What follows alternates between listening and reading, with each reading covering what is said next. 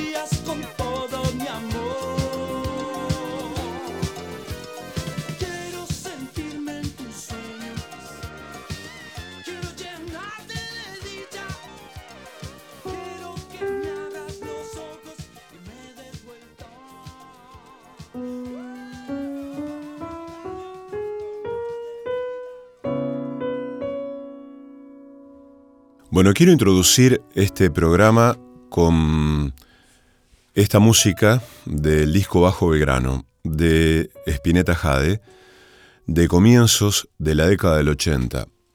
Yo he escuchado mucho a Spinetta, pero cuando escuché este disco tuve la, la sensación de que era imposible de que Spinetta hubiera compuesto y tocado esos temas, esas músicas, desde Buenos Aires tenía casi la certeza de que para componer esas músicas, Spinetta tenía que haber vivido o residido, al menos al momento de componer esos temas, en algún pueblo. Naturalmente es una, una fantasía ¿no? o una distopía. Em, y eso generó en mí toda una... Mm, todo un universo acerca de lo que genera la tierra, el pueblo, el hábitat, en uno. Em, empecé a pensar en esto porque hoy lo vamos a escuchar a Raúl Feroglio. Raúl Feroglio es poeta, vive en las parejas, nació y vive en las parejas y mm, hay algo que en un ratito les quiero relatar acerca de lo que mm, en mí impactó eh, el relato de Raúl y su vida en ese pueblo eh, de la provincia de Santa Fe.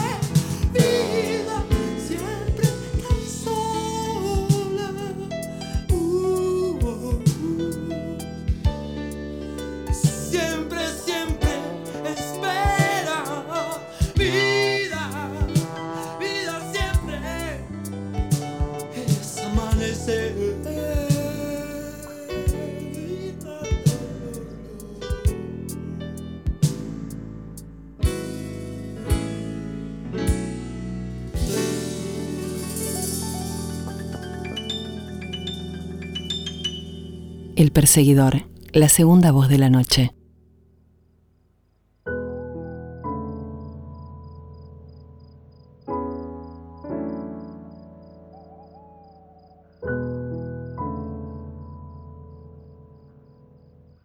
Hola, hola, soy Raúl Feroglio. Estoy saludando a Esteban Vázquez, agradeciendo a Esteban tu convocatoria, saludando a tu público del perseguidor, eh, para hablar dos minutos de poesía. En este caso me convocaste por la edición de este, uno de mis libros de poesía que se llama Noticias del Tiempo, que fue editado por eh, la editorial Lágrimas de Circe, que eh, dirige el poeta y escritor de Mar del Plata, Carlos Cartolano. se trata de mm, un, un libro de poemas, Noticias del Tiempo, donde todos los, poemas tienen de una manera u otra alguna relación o una forma de, mirar esta cuestión del paso del tiempo sobre las personas, sobre las cosas, sobre la historia. Tiene una tapa que es un dibujo hecho originalmente por Javi Hernández, que es un dibujante rosarino que vive en, este momento en España desde hace mucho tiempo y tiene una contratapa que me honra porque son unos párrafos de Rafael Felipe Oteriño, que es un poeta muy reconocido y con quien tengo una amistad y que me honra con, con ciertas opiniones de él sobre mi poesía que la verdad que me ponen orgulloso. Les cuento, Esteban, a tus oyentes que eh, yo nací vivo en Las Parejas, Santa Fe, escribo poesía desde que era chico y estuve en distintas eh, búsquedas eh, a través de, la palabra, a través de la expresión escrita, también hice radio muchos años en las parejas y mm, publiqué algunos libros de poesía, Del pájaro y la lágrima en el año 90 y después este, Sueño de agua, que es un libro que editó Editorial El Mono Armado de Buenos Aires. Tengo un librito de haikus que hicimos en conjunto con Mariana Finoquieto y mi libro anterior que se llama El miedo y la belleza, que fue editado en Villa María por Darío Falconi.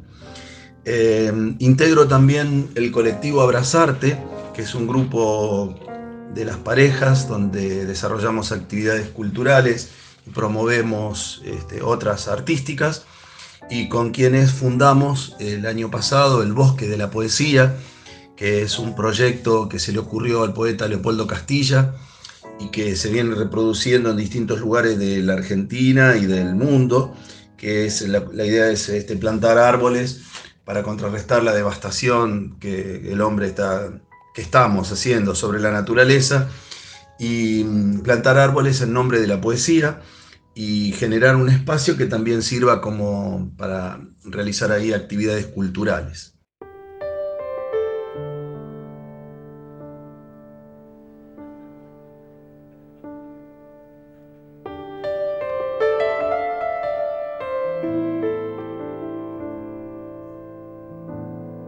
Como yo nací en un pueblo, albergo la creencia de que mm, toda persona en algún momento de su vida se quiere ir del pueblo, eh, quiere dejar ese lugar en busca de eh, otros horizontes, otras oportunidades, otras posibilidades, otras realidades, y que todo eso que tiene que ver con una dimensión de la novedad o con algo que mejore lo que uno tiene, es posible en una ciudad.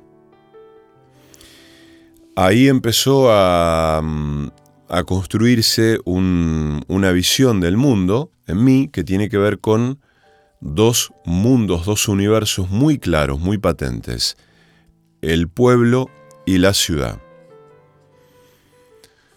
Em, hace poco estuve en mi pueblo natal y con mi amigo Fito Después de cenar dimos una vuelta larga eh, en el auto por el pueblo, charlando. Él iba fumando con la ventanilla abierta y charlábamos de cosas, ¿no? Mientras yo doblaba por, eh, por, calles, eh, digamos, para ir a ningún lado, ¿no? Como buscando perderme, digo, a ver qué había acá. Y mm, es así como, entre otras cosas, bueno, él me muestra una zona eh, edificada recientemente, con una avenida que yo no conocía, una zona eh, con una estructura nueva del pueblo que yo no conocía. Pero lo que pude hacer es volver a pasar por lugares por los que hacía mucho no pasaba y volver a, ver casas de amigos que ya no viven ahí. En algunos casos están semi abandonadas, en otros no. Y recordar esos, esos momentos, esas tardes, como por ejemplo la casa de Santiago Tassioli, donde jugábamos en un patio en el que había un bombeador y muchos perros y enfrente había como un, una especie de, terreno baldío, que había una cancha de fútbol y ahora hay muchas casas. La casa de Gaby, a donde nos reuníamos a escuchar música en su equipo de, música con muy buen sonido, donde enfrente hay un campo, una, especie de, de, de, terreno libre, ¿no? Y sigue existiendo ese terreno tal cual. En ese momento me acuerdo que había un caballo y ahora también había un caballo cuando pasamos, dudo que sea el mismo, pero esa foto sigue, siendo idéntica a la de esas tardes de invierno cuando íbamos a la casa de él y nos quedábamos tardes enteras escuchando música en su reproductor. Y paseaba por el pueblo, paseábamos con mi amigo Fito por el pueblo. Em, él, curioso, me pregunta, ¿qué sentís cuando venís acá? Porque él sabe que a mí me gusta mucho volver al pueblo y estar con él, estar con otros amigos también, compartir comidas, risas, guitarras y demás. Y creo que la palabra, la, primera palabra que a mí se me viene a la, a la cabeza, que me parece la más atinada en este sentido, porque es la palabra que define lo que realmente me pasa cuando vuelvo a mi pueblo natal, es la palabra alivio siento una clarísima e inequívoca sensación de alivio. Pero no sé alivio de qué. Porque no es que yo eh, padezco la vida o la paso mal o sufro o estoy mal donde estoy. Pero cuando pongo un pie en mi pueblo, me invade una sensación de alivio. Eso es lo, que puedo decir. Em, Raúl acaba de publicar un libro eh, lo vamos a escuchar a él hablando de, mm, de este libro y leyéndonos algunos poemas de ese libro.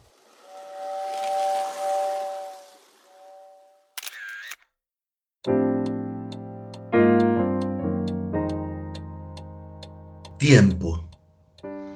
Hay un tiempo de la piedra, un tiempo del agua y otro de los hombres Tallaron en la gran pared de piedra escalones de granito que los pasos alisan, redondean, suavizando aristas. Llevará décadas, no será deliberada la tarea. En tanto el agua cumple en milenios, su rigurosa mano calibra la suavidad del mundo en la montaña, porque todo es curvo, a excepción de las aristas de lo humano. Nosotros, un suspiro, tanta vanidad en ristre, tanto construir y medir el tiempo, para que el tiempo nos ignore en la piedra, en el agua, en el silencio.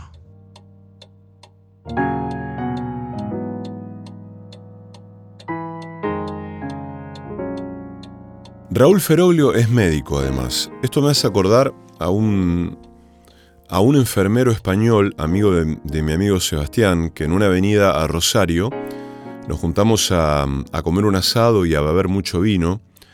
Allí yo supe cuánto beben los españoles, porque fuimos a hacer una compra un sábado a la mañana a un supermercado en Arroyo Seco y me sorprendió la cantidad de alcohol que ponían adentro del carrito del supermercado. Y beben mucho, la verdad es que beben mucho. Eh, y Julio, un poeta español que además trabaja de enfermero, me dio una definición certera y hermosa. Yo como de la enfermería y vivo de la poesía. Eh, no sé si el caso de Raúl es parecido, pero arriesgo que sí, porque Raúl es médico y mm, además es poeta, pero lo justo sería decir Raúl es poeta y además es médico. Em, tengo que decir que como esta, esta cosmovisión que a mí se me dio entre el pueblo y la ciudad, eh, me, habita todo el tiempo, me llama mucho la atención la gente que nunca se fue del pueblo, de su lugar natal. Eh, no puedo afirmar que Raúl no se haya ido nunca, de hecho sospecho que sí se fue para estudiar medicina, pero no sé hasta qué punto esa ida de su pueblo fue definitiva o cómo lo sintió él. Probablemente debí habérselo preguntado, pero me quedo con la imagen o con la idea de que Raúl Feroglio nunca se fue de su pueblo. Nació allí, trabaja allí, vive allí, allí ama, escribe y piensa, ¿no? Y se relaciona con sus pares. Em, me genera mucha admiración la gente que nunca se fue de su pueblo, que trabaja allí, que allí eh, se relaciona con sus pares, eh, contiene sus tribulaciones, crea, imagina, ríe, llora y contribuye a un estado de cosas. Em, y es allí donde Raúl ha escrito estos poemas que él mismo nos lee.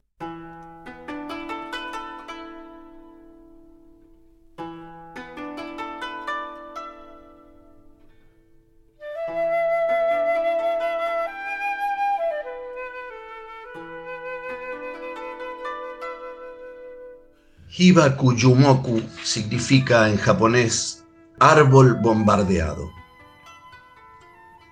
La luna exagerada brillaba sobre las lechugas verde claro que el abuelo Juan había trasplantado. Eran el 5 de agosto del 45. En Hiroshima ya era la mañana del 6 y la muerte se expandía. Mil soles barriendo y borrando familias, casas, niños, el viejo que rezaba y la mujer pariendo. Desde el hongo radioactivo llovía una ceniza negra que ardía y corroía de piel a hueso todo. En un tiempo que estimo breve, un jingo biloba comenzó a brotar en mitad de la muerte ese árbol que trascendió milenios con la raíz intacta, verdecía en la negrura del ocaso para vivir a pesar del hombre. Luego esparcieron por el mundo sus semillas, reproduciendo la vida que sobrevivió al horror, la tenacidad del árbol como espejo. Murieron los señores de la guerra, Murió el abuelo Juan hace tanto. He visto esos Hibakuyumoku en Buenos Aires y siembro cuando puedo unas lechugas para pensar en el tiempo y en lo que no muere.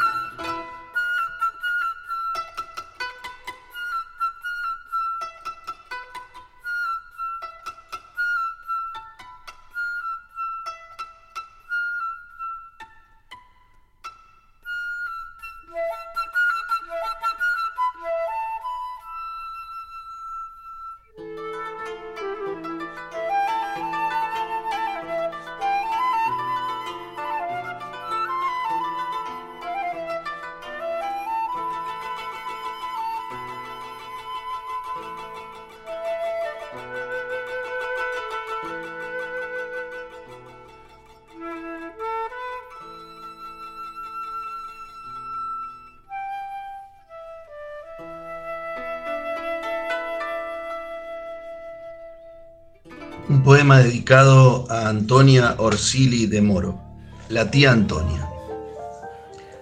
En 2001 se la llevó de los hombros un tumor que había crecido más que su esperanza. Si por ella hubiera sido, se quedaba mucho más, ayudando a los vecinos a ablandar estrellas o a lustrarles las barandas de fierro de la soledad, acompañando a los moribundos con su vientito de jardines o alimentando con mamaderas de sueños a criaturas ajenas de relojes turbios. De niña, en estos campos, cabalgaba hasta la escuela y se doblaba en cosechas de trigo o de maíz, cantando. Se casó con el cuñado de su hermana porque era un hombre de cristal pulido, sencillamente bueno, y por no andar buscando, y lo amó cada día sin fatiga. Amasaba las pastas con manos de orfebre, inventaba la salsa con secretas especias y te las regalaba. Cuando los hijos se fueron al camino y su esposo ya no estaba, por no malgastar las horas, rezaba y cobijaba perros vagabundos en la orilla de su alma. Hay quienes la imaginan en el cielo. Yo no creo. Me gusta mirar en nuestro patio cada septiembre el naranja de las clivias que nos dio hace tiempo.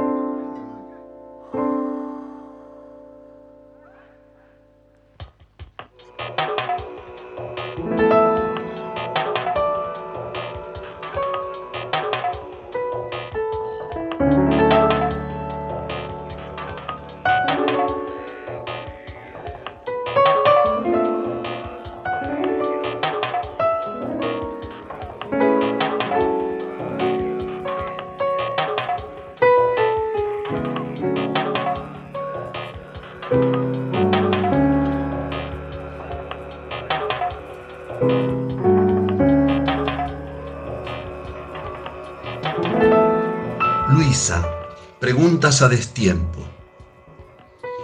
Le enraizaba la pierna en la vereda la renguera amarilla de su polio. Le subía hasta la cara y en grandes dosis el dolor. Un lento pero antiguo asco la ponía vieja, amarga, fea. La bruja del cuento era su hermana. Desteñía lo que tocaba Luisa. Ahora cuando es tarde para casi todo y como siempre me feroglio la pregunta. ¿Cuánto habrán dolido las piernas de su corazón? ¿Cómo devino mujer entre las bellas con la pata muerta? ¿Hubiera sido otra si gritaba más fuerte entre los sordos? ¿Dónde asoma en mis propios pasos mi renguera? Y si niña, no mujer, alguien le pudrió la inocencia, yo no supe, no pude antes. No supe, no sabo, no aprendo, solo me pregunto.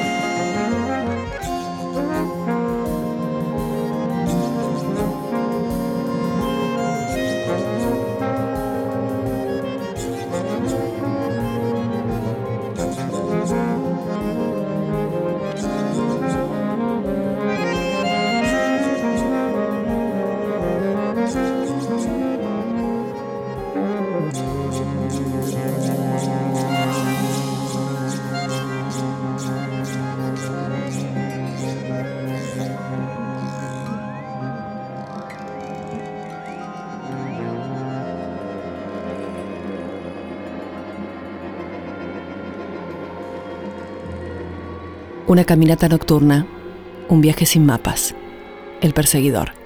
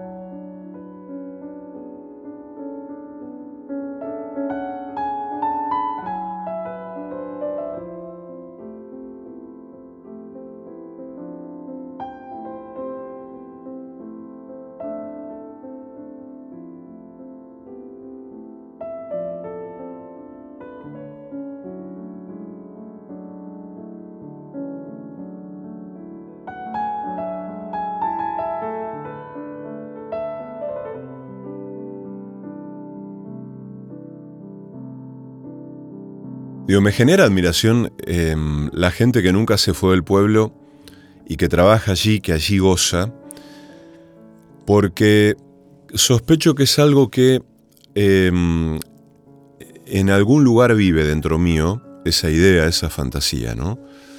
La de no haberme ido nunca de mi pueblo. Es una situación imposible, ¿no? Distópica, porque finalmente me fui. No me arrepiento de haberme ido, pero a veces sí observo a mis amigos, muchos de mis amigos que no se han ido nunca, o se han ido de manera parcial, temporaria, han vuelto y allí trabajan, allí han tenido a sus hijos, allí gozan, allí crean y allí imaginan. Y cuando les pregunto y hablamos de este asunto, que ciertamente a mí me obsesiona, eh, digo el lugar donde uno vive, donde uno trabaja. Cuando les pregunto si vivirían en otros lugares, me dicen categóricamente que no, que a ellos les gusta ahí. Em, esto me recordó em, la idea del exilio, eh, digamos, esto que, que, dijo una vez este israelí, ¿no? Edward Said, de que el, hombre que se exilia, aquel que se exilia, eh, es siempre un exiliado, digamos, conserva esa condición de manera mm, eterna, digamos, ¿no? Porque mm, si vuelve a su lugar de origen, es un extraño, ¿no? Porque ya se fue de allí. Y al lugar nuevo al que va, eh, lugar en el que es un extraño, nunca terminará de acostumbrarse y es un lugar que nunca terminará de acogerlo de manera natural. Con lo cual el exilio es algo que llevará siempre consigo. Sean cuales fueran las razones del exilio, si por, propio deseo, por propia búsqueda o por fuerza mayor. Por eso em, les quiero leer ahora este texto de Jorge Alemán, que em, creo que expresa de un modo muy potente, pero además muy poético, esto de la tierra natal, el lugar de uno, el lugar propio em, y el exilio.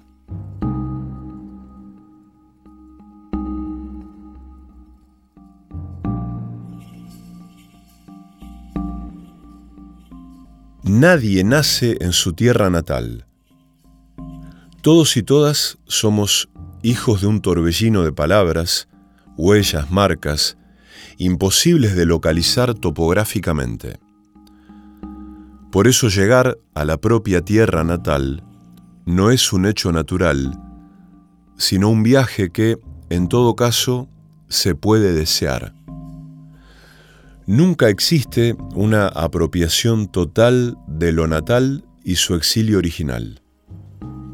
Siempre cada uno es extranjero para sí mismo.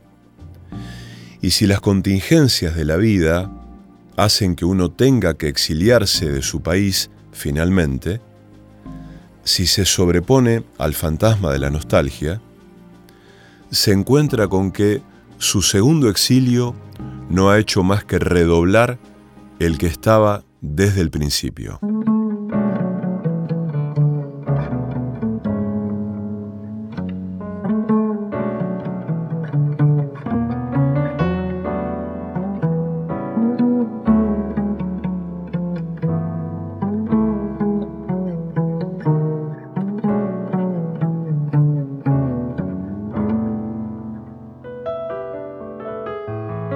Callecitas de barro alumbran el tiempo de nuestra niñez.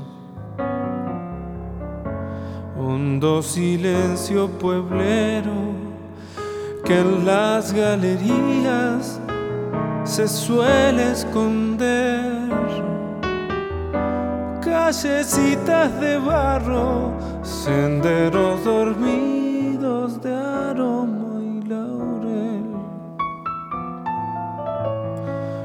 ojos de los campanarios bebiéndose el cielo del jacaranda, ronda de viejos anhelos, bailan las torcasas de la soledad. Ojos de los campanarios, cuidando la siesta de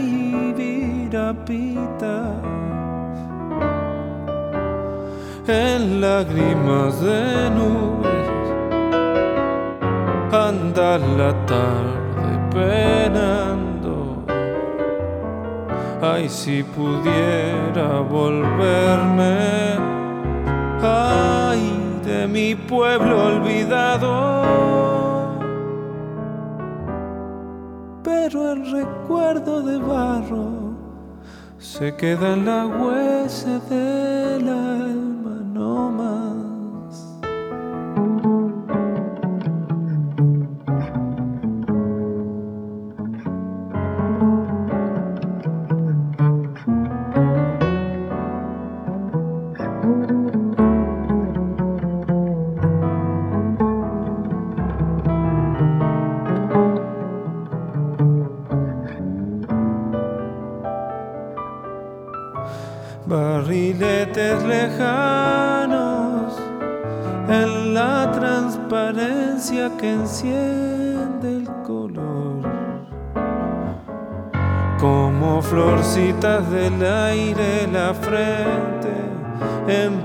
en los charcos del sol.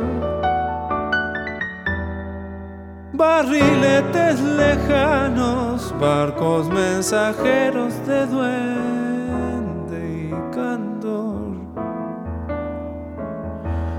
Todo el paisaje que llevo madura en el hueco de mi corazón,